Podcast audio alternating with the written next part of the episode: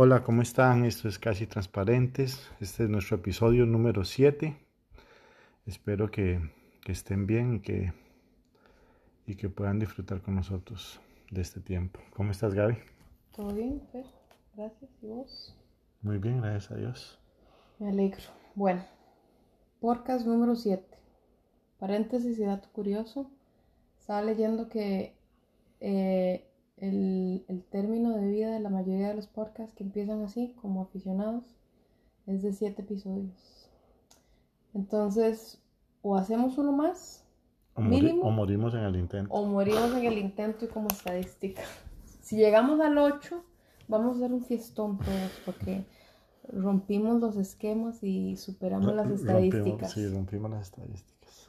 Ok, el tema de hoy es, vamos a hablar un poquito de qué tanto nos permitimos sentir. Eh, el otro día estaba buscando en Amazon algo y me salió, yo no sé por qué pensé en algo, un producto tico, y lo busqué.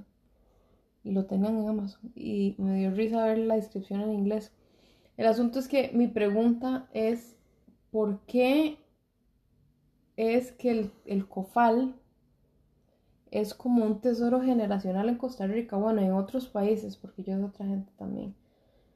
¿Por qué es un tesoro generacional en Costa Rica? Literal, se ha pasado generación en generación, porque yo me acuerdo a mis tíos y he escuchado a gente súper joven que dice, ya, mi papá se cofalea todo, pero yo aquí he ido a partidos de ticos y pucha, huele puro cofal.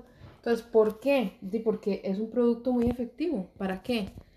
Quita dolores musculares, los calienta antes de los partiditos, pero sí, la idea Y con... mucha gente lo usa para un montón de cosas. eh, en Cartago, nosotros tenemos familiares de Cartago, y en Cartago se tragan las pelotas. Sí, sí, cuando uno está congestionado también uno... Sí, entonces, em, Bueno, y que quede claro que no nos patrocina. Exacto, pero si quieren.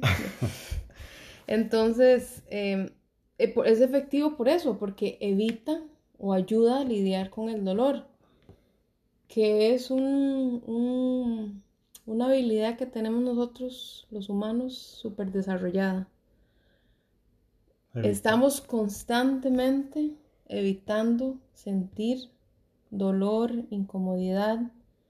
Em, no importa si, si en- bien adentro sabemos que lo que estamos experimentando, sintiendo nos va a hacer crecer o es, es honestamente lo que estamos sintiendo.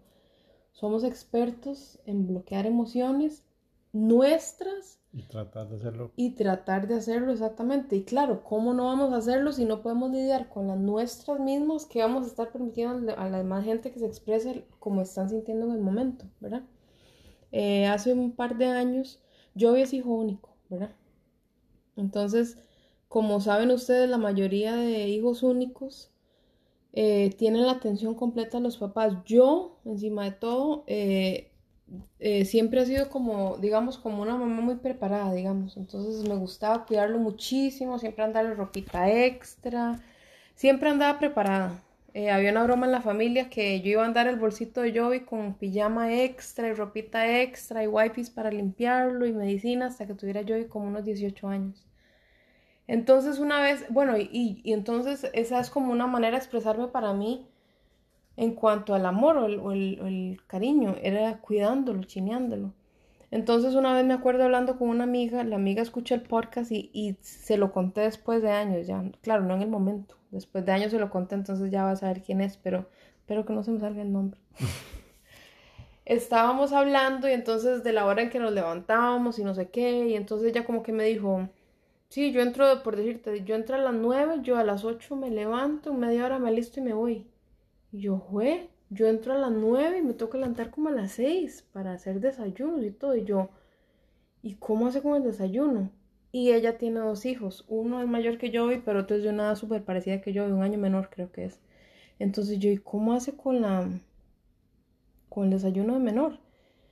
Y entonces ella me dijo, ah, no, a él le encanta la avenita. Entonces él se levanta y se hace avenita solo. Y yo, "Ah". Yo me quedé así como con la boca abierta. Yo, ¿cómo va a dejar que un chiquito de 7, 8 años se haga la avenita solo, se haga desayuno solo? Yo estaba pero en shock. Y yo, qué ingrata esa, ingrata bruja. Y, y ya, y bueno, ya pasó, no, no mentira, no pensé bruja, pero yo, wow, qué pucha, qué, qué mandada. Y obviamente para mí eso era un, yo personalmente, eso era como un sacrilegio, poner a yo a 7, los 7 los 8 años de hacer un desayuno. Después de un tiempo, educándome, leyendo, aprendiendo a mejorar como mamá. Golpeada por las experiencias. Golpeada por la vida, me di cuenta que, uy, ya decir el nombre otra vez. que, Julia. Que el Julia estaba en realidad equipando al hijo hacerlo más independiente y yo estaba haciendo completamente lo contrario para yo, estaba robándolo de herramientas que lo ayudaran a lidiar con conflicto, aunque no me lo crea, ¿por qué? Porque tenía que eh, descifrar cuánto la pone, qué tan suavecita le gusta la avena en el microondas, digamos, o como la cocinara. Y ayudando a verse por sí, o sea, a, moverse y a alimentarse por sí solos. Y entonces me di cuenta de eso, pero años después, que en realidad lo que ella estaba haciendo era ayudando al hijo, eh, amándolo de una manera más correcta, versus yo amándolo de una manera incorrecta, que era robándole eh, herramientas para desarrollar su independencia. aquí la bruja es usted. La bruja, la insensata, la todo lo es. Fue un, un ¿cómo se llama? Un, rechazo. Eh, era todo. Yo. Entonces, el, el, podcast es eso. Vamos a hablar un poquito acerca de, de cómo constantemente nos limitamos a, a sentir, a expresarnos con nosotros mismos y con los demás de lo que verdaderamente sentimos algunos de los problemas que hemos experimentado nosotros por este problema y algunas de las herramientas que nos están ayudando, nos han ayudado y nos continúan ayudando a, mejorar un poquito porque sí hemos visto algún progreso nosotros aquí en la casa y en, otras áreas. Em, y el asunto es que el problema no es solo de esta casa y, me, pondré a discutir con cualquier persona que me, que me niegue esto, el asunto es de sociedad. Hemos crecido en una sociedad donde em, se ha estructurado a través del tiempo lo que podemos y no podemos sentir, lo que podemos decir y no decir, cómo podemos actuar o no, dependiendo de quién yo sea, de dónde viva, eh, de cuál sea mi, mi background, ¿verdad?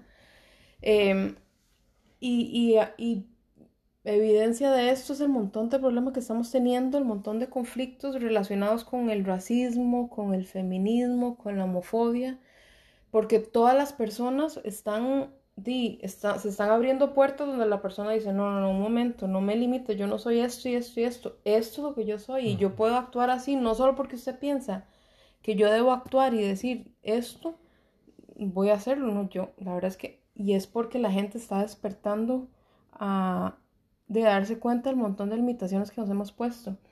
Pero no voy a entrar en ese tema porque son temas demasiado delicados y, y en realidad sería, siento yo, con todo eso que se ha alborotado, ¿verdad? Yo me siento, para mí es como un poquito de falta de respeto hablar de temas de los que no conozco muy bien y me he ido educando un poquitito más, pero no, no es el, no es el, el, el, tema central del, podcast.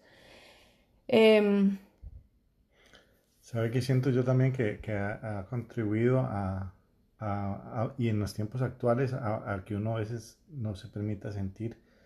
Es también toda esa línea de, buscar la felicidad. Yo siento que eso, al menos yo, en cuando yo era joven, no había un, sí había una búsqueda de felicidad, pero yo siento que ahora es más, como más. Sí, es, es una obsesión, claro. Y, y, y, para mí siempre, yo, yo, lo he comentado esto varias veces, que para mí el, el, el, el error más grande es la definición que le damos a felicidad, ¿verdad?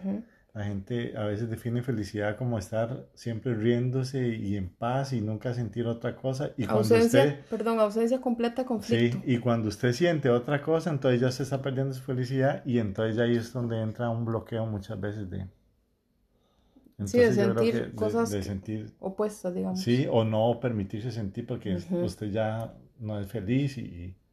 Sí. Entonces eso también ha influenciado mucho en tiempo actual a Sí, de acuerdo, totalmente. Es un, ahorita, el montón de libros, nosotros digamos, parte de la razón por la que escuchamos, es, eh, empezamos un podcast, perdón, es porque somos unos podcasteros, nos encanta escuchar podcasts. Y el otro día estaba escuchando un podcast, de hecho, esto, esto fue parte de lo que inspiró ese podcast que lo he escuchado como tres veces, desde una hora lo he escuchado tres veces porque esa cantidad de información tiene.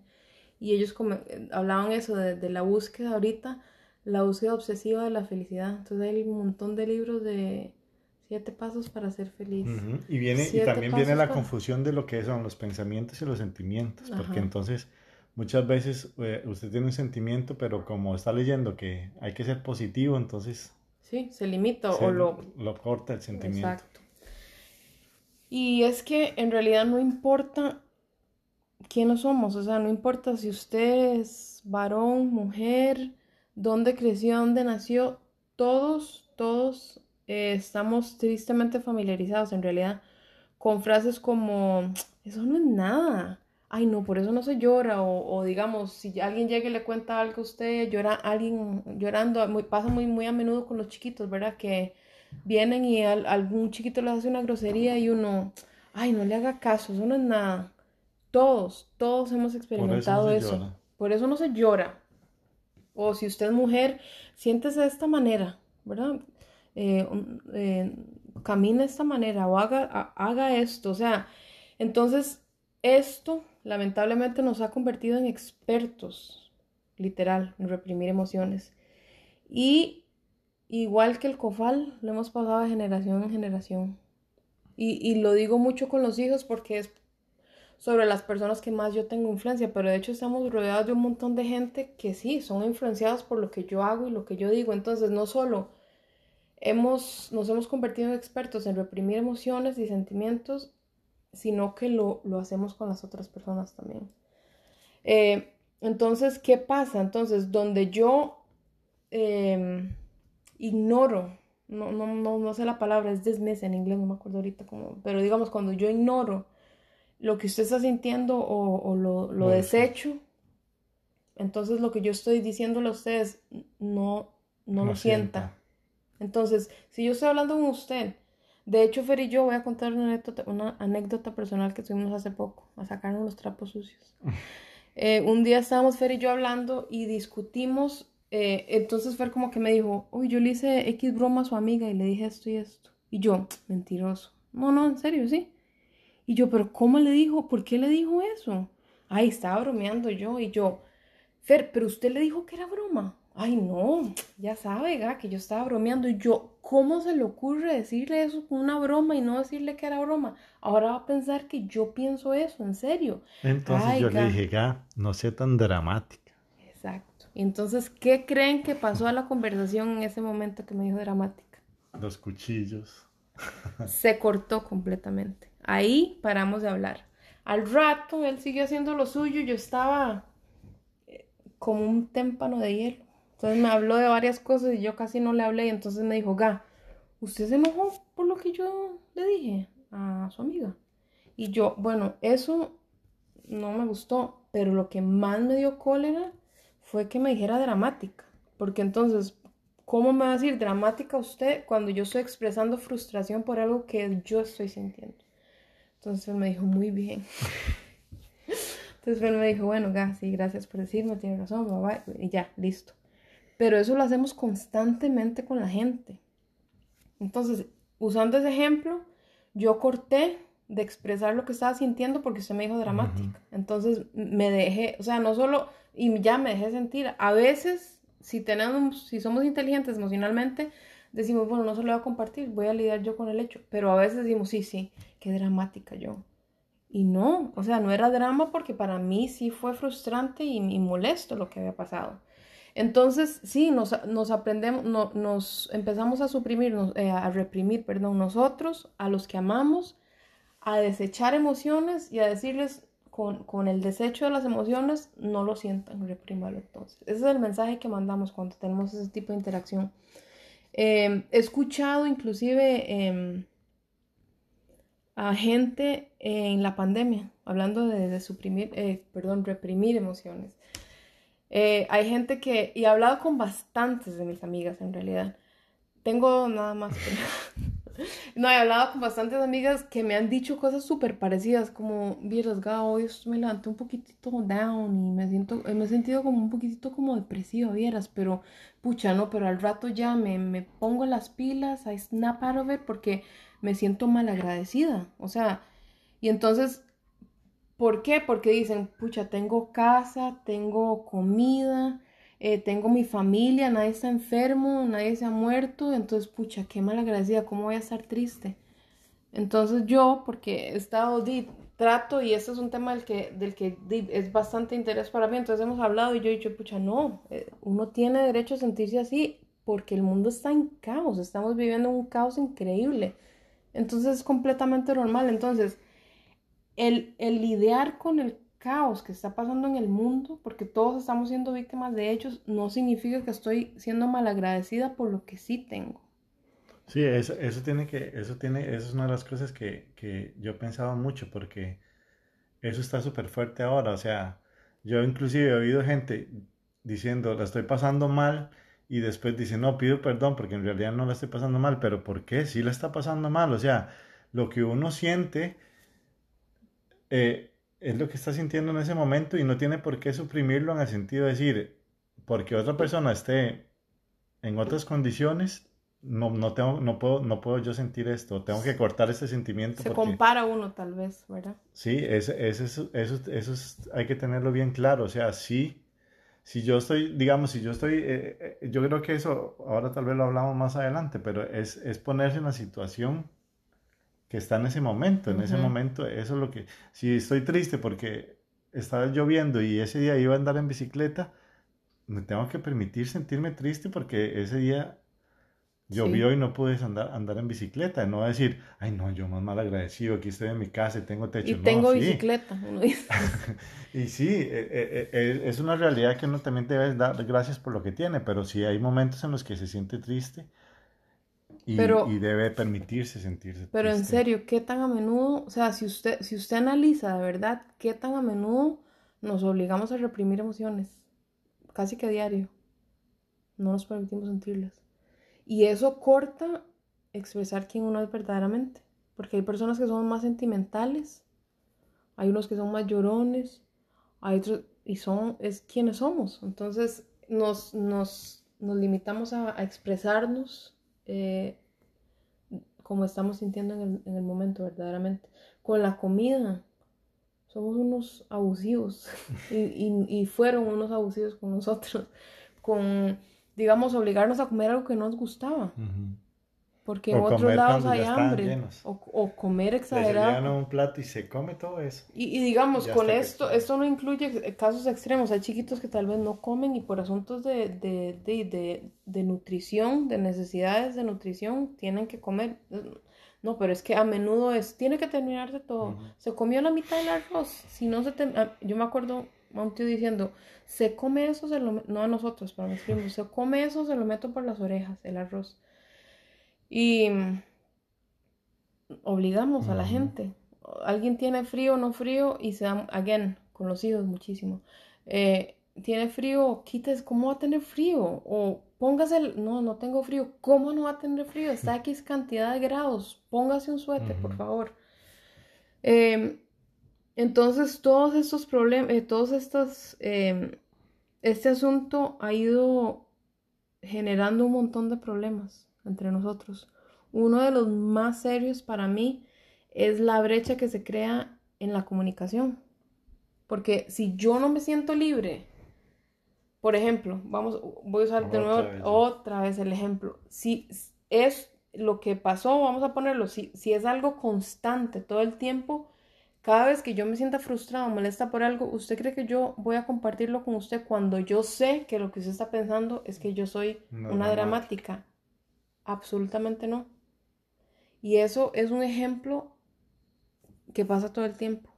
La gente no se expresa porque piensan que son muy llorones, porque piensan que son muy exagerados, porque piensan que son muy paranoicos o, lo que sea, muy celosos. Y hay sentimientos más, eh, más especiales, o sea, hay sentimientos como que usted le da menos los reprime menos que otros, porque un ejemplo, La risa uno casi nunca la reprime, cuando hay que reírse uno se ríe, pero digamos el, el, llorar, yo soy, yo me recuerdo que antes yo decía yo soy muy llorón y, después yo aprendí que no usar esa palabra, sino que soy fácil de llorar, entonces yo estoy viendo una película y me dan ganas de llorar, pero muchas veces, Daisy, yo, eh, lo trato de hacer en la casa y todo ahora. El ahora se deja llorar Sí, ahora cada rato me Gaby con un pañuelo en las películas, lloro y lloro. y a veces desde que, desde que empieza hasta que termina. Y cuando he estado, la otra vez estaba una, una sobrina Gaby aquí y nosotros no tiene ganas de llorar. Y decía ella no, y nosotros lloramos y lloramos. Estábamos viendo una película los tres y nosotros llorando y llorando y, y ella nos volvió a ver con una cara como de, ay, están llorando.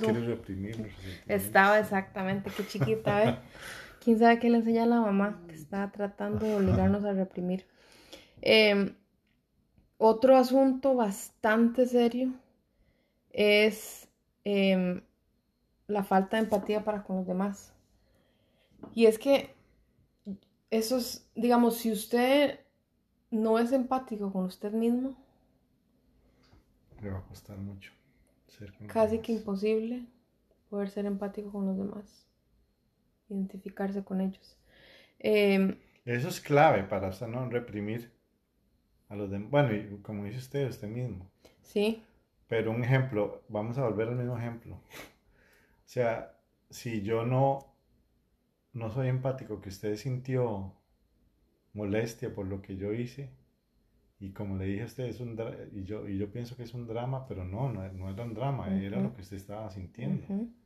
Si yo no soy consciente de eso, de, todo el tiempo vamos a pensar diferente. Entonces lo que a usted lo hace, lo hace sentir algo, a mí me hace sentir otra cosa y yo no puedo decir nunca lo o sea, nunca, como yo siento. Exacto, nunca podríamos llegar a un acuerdo si no es que usted se pone en mi lugar a entender que sí, ese es, lo que es ese tipo de interacción eh, me hace sentir de, intensamente molesta, frustrada, aunque usted, por quien usted es y por sus características como persona, no lo haga sentir algo parecido, una situación similar, digamos. Y esto es muy importante para los que tienen hijos, para los que piensan, están planeando tener hijos y para que lo tengan muy claro. O sea, esa, esa, esa empatía que uno tiene que sentir con, con los hijos es súper importante porque, y sobre todo cuando están pequeños, porque como usted decía ahora, para un chiquito pequeñito, que si se le dañó un muñeco y se le quebró la, el... Favorito, digamos. Sí, se le quebró el muñeco, el juguete favorito, y uno sabe que uno puede ir a comprar otro y ya, no, no llore por eso, eso no es nada. No, no, sí, sí, sí es algo, y sí duele, y sí le duele, y sí se pone triste, y sí llore. Eh, y, eso es muy importante. Si usted, si usted logra hacer eso con sus hijos o con sus amigos. Con todo el mundo. La otra vez yo me recuerdo que estábamos hablando con su hermana y ella nos estaba contando de hace años atrás cuando terminó con un, con un novio. Y que ella lloraba y ella decía que ella sentía que se le acababa el mundo. O sea, que ella sentía sí, que se moría. Que se moría. En serio. Y, y tal vez en ese momento, si yo no sé qué le dijo usted, pero si usted no estaba haciendo le podía decir, eso no es nada, ahorita usted va a pasar. Y, y yo estaba tratando de ayudarla, yo me acuerdo, yo llegué y ella estaba llorando en la cama y ella, que usted no entiende, y yo no, tranquila, tranquila, ¿cómo le voy a decir tranquila? O sea, pero uno trata de ayudar, eso es una manera de expresar. Bueno, no, estaba expresando, eh, que, o sea, me importaba lo que le estaba pasando. Pero yo estaba diciéndole, yo, o sea, yo me acuerdo decirle, tranquila, todo eso va a pasar, no, no es nada. Cuando lo que ella necesitaba era que yo me sentara ahí nada más, acostar con ella decirle, pucha, sí, qué horrible, lo siento muchísimo, siento demasiado lo que pasó y no sé si de llorar con ella y sentarme ahí ya a, de, a sufrir con ella, en lugar de decirle que no era nada, porque en ese momento se le estaba acabando el mundo. ¿Verdad? Las rupturas eh, sentimentales son súper trágicas. Sí, aquí debería uno poner el, lo que estábamos hablando con Jovi, de lo que es simpatía y simpatía. Ah, sí, porque sí. Ajá, exacto, digamos. Y, y sí, en, porque a menudo nosotros transmitimos ese tipo de comportamiento de limitar emociones como una manera de proteger a las personas que amamos. Entonces, tratamos y lo que hacemos es que somos, y, el otro día esta todo este podcast se dio porque yo escuché un podcast que me llegó muchísimo y por conversaciones que hemos tenido con Joey de unas clases que está tomando ya en la U y le tocó hacer como un, un, papel ahí, un, asunto de desarrollo de, un tema de hablar de empatía versus simpatía. Entonces, el ejemplo que más me gustó que usó, porque lo que estaba era como de hablándome de lo que había escrito para la tarea. Entonces, el ejemplo más bonito que me, me gustó que usó fue eh, para diferenciar ambas. Él me dijo, imagínese una persona que está en un hueco, caído, ¿verdad? Está adentro de un hueco oscuro. Una persona expresando simpatía se asoma a un hueco hundido, ¿verdad? Un, un, hueco profundo negro y la persona, una persona está sentada en ese hueco.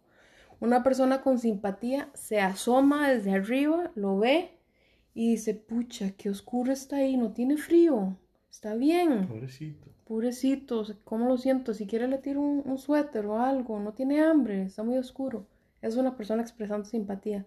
Una persona que expresa empatía baja al hueco con esta persona, se sienta en el hueco con esta persona y experimenta el frío, el hambre, desolación, el miedo que está experimentando esa persona. Una persona que expresa simpatía jamás va a poder entender lo que está expresando la otra. ¿Por qué? Porque está diciendo, pucha, ¿por qué no se sale de ahí? O de, le tira un suéter si quiere, ya no, La persona empática va a estar ahí y va a sentir y entender, pucha, sí, está frío, hace hambre aquí, qué miedo. Entonces es diferente cuando una persona tiene una ruptura emocional, cuando un hijo tiene un, sí, ya digamos, de la edad de Joyce, sí, tal vez son rupturas emocionales, no, no es tanto un juguete, pero un chiquito de 5 años, no es decirle, eh, pucha, se le, se le quebró el animalito, vamos, le compro otro, otro Elmo, se le cayó el brazo a Elmo, vamos y le compro otro. Es decirle, qué, dolor, ¿verdad? Cuando uno pierde el, oso favorito de uno, sí, se duele muchísimo y, aceptar y reconocer lo que está darle pasando. libertad para que, él sienta eso, claro. Y eso es lo que hacemos constantemente, de, darle señales de que no está bien sentirlo y expresarlo. Em, entonces, ya hablamos muchísimo de de lo que limitamos, algunos de, los problemas que genera em, el no permitirnos sentir a nosotros mismos, el no permitirlos a las personas que amamos, a los hijos, sentir, expresarse verdaderamente como está sintiendo. Y ahora voy a comentar un poquitito más, de nuevo menciono ese podcast porque fue el que me... O sea, yo he escuchado mucha información, pero este podcast en general, e, en sí, en realidad, eh, lo escuché varias veces porque me llegó muchísimo. Y em, la psicóloga, eran dos psicólogas hablando, una de ellas, Susan David, dijo, las emociones son información y no directrices.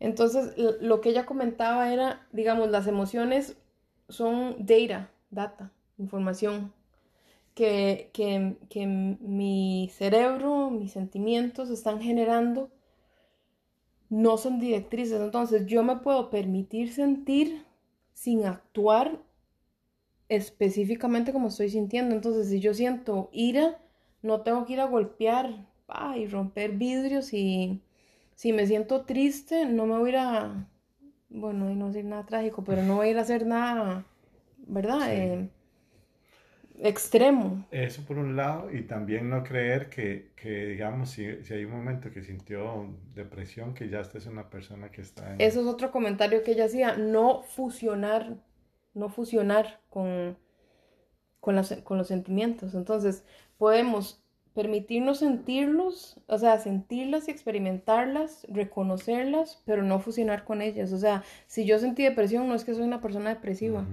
Si sentí ira por, algún, por, alguna razón, no significa que ya soy como característico de una persona iracunda y violenta.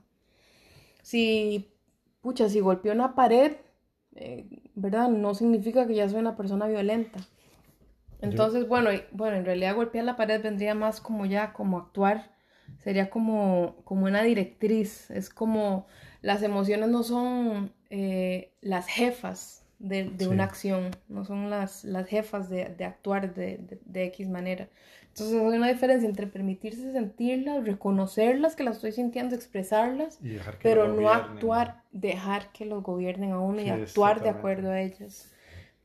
Eh, son, las emociones son alertas, entonces son información, son como alertas, son como, como eh, rótulos eh, de guía para empezar a conocernos porque generalmente están ligadas a nuestros valores, las cosas que son importantes. Y muchas veces nos ayudan en momentos, algo que le da a uno miedo, usted digamos, si usted ve una serpiente, usted se mueve y se quita porque le dio miedo, ese, esa, esa emoción te, te, ayudó de, de, algún peligro muchas veces. Exacto, entonces eh, sí están ligadas también a cosas importantes, a valores. Por ejemplo, si, si yo soy una persona que constantemente me hiero, me lastimo a menudo por ciertas actitudes de amistades.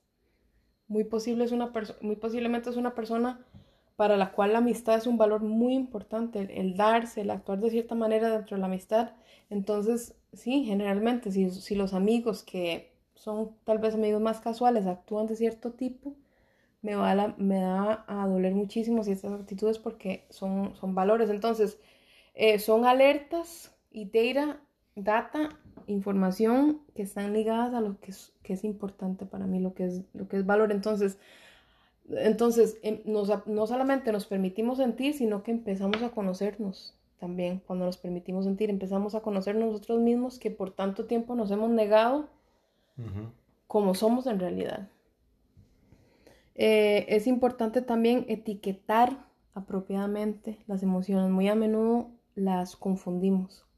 Entonces, antes hablaba yo de, las amigas que me decían que se sentían eh, un toque deprimidas y tristes, pero, pero no, no, porque no deberían sentirse así porque, porque era ser malagradecidos. O sea, ahí estamos etiquetando incorrectamente. Sí, no es malagradecimiento, sino es tristeza por una situación que se está viviendo. Exacto, preocupación, eh, estrés, este, em, ¿cómo se llama esto? Ansiedad, sentimientos normales. Que, a mí me sucede mucho, muchas veces, que tal vez siento, tal vez alguien me hace algo y siento dolor por lo que me hizo, pero yo tengo un orgullo y entonces en lugar de decir que es dolor, digo que es enojo. Ajá. Esa es de las más comunes. Entonces uno eh, en realidad está dolido, pero entonces uno dice, no, estoy enojado porque me hicieron esto. Quizás yo diría casi que la más común. Eh, yo, el enojo. Yo no sé si, si, es la única consecuencia, pero yo siento que es como un orgullo que uno tiene porque usted dice, a mí no me hiere, digamos. Sí, quizás como una manera de protección, o no sé, una barrera, pero eso es de las más comunes. Uno se siente enojado cuando en realidad lo que está es dolido porque por lo que le pasó. Entonces sería más fácil decir, pucha, me dolió y reconocer, etiquetarla apropiadamente y lidiar con el problema. ¿Por qué me dolió? Porque esa persona es importante para mí. Em, eh, ah, otra cosa es, que se debe crear un, espacio eh, más grande quizás de lo que estamos acostumbrados en lo que es, eh, en, la, en la psicología se conoce como estímulo-respuesta. Entonces, un espacio más grande entre lo que estoy sintiendo y cómo voy a actuar. Entonces ahí me doy ese espacio de, pensar, tratar de, analizar lo que estoy sintiendo, porque de nuevo, no nos permitimos analizar, o sea, ni siquiera lo reconocemos a veces. Entonces, si yo reconozco que estoy sintiendo algo, lo analizo, lidio con ellos, me doy un, quizás un espacio más grande entre lo que siento y cómo voy a actuar. Entonces, tal vez darnos un espacio más grande entre lo que estoy sintiendo y cómo reacciono de acuerdo a ello. Ahora, todos estos son eh, comentarios tal vez de, asuntos, de sentimientos, eh, tal vez un poquito más diarios, normales, Fer y yo peleando. Leves. Más leves, pero claramente si uno está experimentando si reconoce que está experimentando con un tipo de emoción a largo plazo y, a profundidad bastante, se busca ayuda profesional. No, no hay No de se va a nada. quedar ahí. Ya eso sí sería una depresión o Ajá, sería... y no, y digamos, eh, el, el buscar ayuda profesional es un poquito tabú, ¿verdad? Eh, Sí, mucha gente no, no, y no- no, hay de- Yo pienso que todo es parte de irse reconociendo. O sea, yo también pienso que hay sentimientos que, que uno puede controlar en un sentido de que si se dan excesivamente, digamos, si usted siente que, que por todo la hieren, Sí, hay o sea, un problema más hay grande. un problema más grande, Claro. porque sí hay cosas que hieren, pero tampoco uno puede llegar yo y, y, y, y- y hacer un gesto y ya está, está herida y ya está. Claro, o sea, no eh, tiene eh, toda la hay que tener razón. un balance bien importante en, en no en diferentes esas banderitas, o sea, Ajá. si usted está viendo que ya es algo muy Todo el tiempo, exacto. un ejemplo, un chiquito que, que, que, que llora por algo está bien, pero si ya usted empieza a notar que el Llora y llora sí, que llora llora y cualquier todo. cosa empieza a llorar, entonces como dice usted ya es buscar ayuda porque ya no es normal, Sí, eso entonces es es estar muy muy pendiente a, Ajá. a la forma en que uno va recibiendo los sentimientos. o sea, Exacto, pero digamos, ¿cómo hace uno eso? Solamente reconociendo que lo está experimentando, es decir, pucha, me dio depresión esto, me dio depresión esto, me dio depresión esto. Entonces no tiene que fusionarse con ser una persona depresiva, pero sí, quizás está experimentando eh, un nivel de depresión un poquitito más de lo, de lo que eh, promedio experimentamos los humanos de, de acuerdo a la situación. Entonces quizás de, sea buena idea buscar ayuda profesional. Pero todo eso lo logramos simplemente y ya para ir cerrando es reconociendo que nos limitamos a sentir, reconociendo lo que estoy, lo que estoy experimentando verdaderamente. No importa si Fer me dice que soy dramática o no, no importa si eh, Julia piensa que soy exagerada, permitirme sentir. sentir lo que estoy sintiendo y expresarlo, aunque nadie analizar por qué me cuesta sentirlo. Entonces, eh, porque generalmente me va a llevar a entender qué es importante para mí, entender mis valores, las cosas que son de mucho valor para mí. De nuevo, es aprender a conocerse, es darse un chance de Y aprender a muchas conocerse. veces uno tiene que aprender a enfrentar esos, esos sentimientos y, y, y superarlos, porque le voy a dar un ejemplo, como dice usted ya para ir cerrando. Digamos, yo le tengo miedo a, a todos los animales chiquititos. Una araña chiquitita me da... Ujú, Y yo sé que eso viene algo de pequeño, no, no recuerdo bien qué era lo que pasaba, pero yo me recuerdo que yo pequeño era súper... miedoso. Y entonces, ok, yo me permito sentir miedo, pero yo tengo que enfrentar ese miedo cuando uno sabe que es algo pequeño, por decirle algo. Yo he leído mucho de, de enfrentar miedos, y entonces Ujú. usted sabe que una araña no lo va a matar, de no ser que sea una, una, ya una venenosa negra. ahí, sí. Pero si es una, una arañita pequeña no lo va a matar, entonces uno tiene que aprender a enfrentar esos miedos y, y a decir, esto no me va a hacer. Exacto. Entonces yo creo que todas esas cosas uno tiene Son que... pasos, sí. y son banderitas que se van saltando. O sea, no- yo me he dado cuenta que no es normal que yo vea un- un- una araña pequeña y sienta el temor que me da.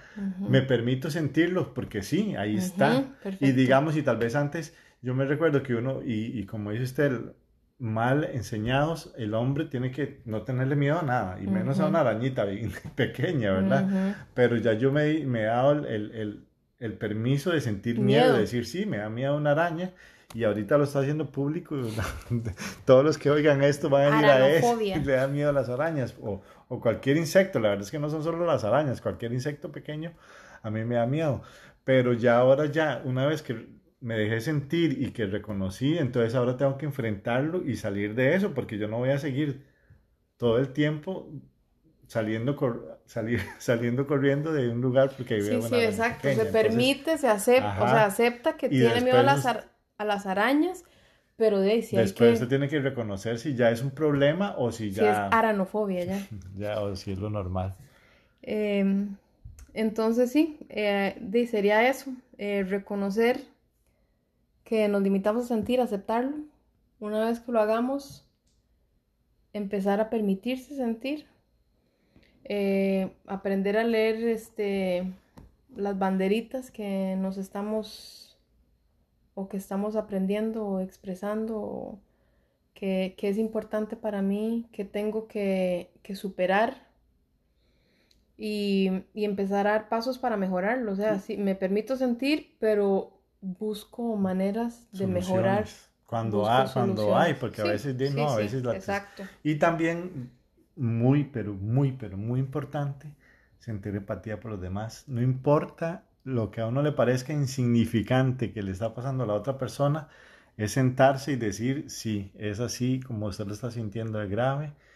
Y después vendrá un tiempo para dar un consejo y para decirle a la persona, puede ir adelante, pero en el momento hay que sentir empatía, es bajar al hueco y estar con esa persona ahí sentado y, se, y, ponerse a decir, como dice, como dice también otro dicho, ponerse los zapatos de aquella persona para sentir cuánto aprietan o... Uno, una, de las, una de las características más... una de las características de, de, un, de, un consejero exitoso es el que no da consejos sin que se lo pidan. Entonces, muy a menudo cuando una persona está experimentando algo, no está buscando que usted le diga que todo está bien, que todo está bien o que le cuente su experiencia similar a lo que le pasó y cómo usted salió de ella. La persona está, lo que necesita generalmente la persona es que usted sea empático y que usted le ayude así a reconocer que lo que está pasando es súper doloroso. No está buscando, llegar al momento y tendrá quizás una la oportunidad eh, de, decir, de darle ya cuando la persona pida pida ayuda y dé señales de que está buscando ya algo positivo, pues se lo da uno y si la persona lo pide, pero, pero a menudo nos exageramos con el positivismo cuando alguien está experimentando algo y lo que necesita es que le ayudemos a permitirse sentir lo que está sintiendo y que estemos de acuerdo con ellos. Entonces, eh, si les quedó algo, traten de practicarlo esa semana, por favor. El reto de la semana es que vamos a compartir una historia en, ah, en Instagram, donde queremos que nos compartan cuál es quizás uno de los sentimientos que usted siente que reprime más. Y, yo siento que con esto van eh, vocalizarlo, escribirlo, va a ayudarles a, empezar a lidiar con ello, porque a darse cuenta, pucha, si lo tienen que pensar y reconocen y, piensan en uno, pues, posiblemente es porque de verdad, de verdad es, es es un sentimiento con el que tienen que lidiar. Entonces, ah, para que tomen el tiempo ahí, nos compartan. Y si usted no tiene Instagram, puede escribirnos a nuestro email que es casi transparentes gmail.com. Ahí nos puede escribir y también si tiene alguna inquietud alguna sugerencia ahí, bien recibido. También tenemos cuenta en Twitter que es arroba casi transpa y nuestra cuenta en Instagram que es arroba casi transparentes. Y ya, muchísimas gracias por escucharnos y que tengan un buen fin de semana.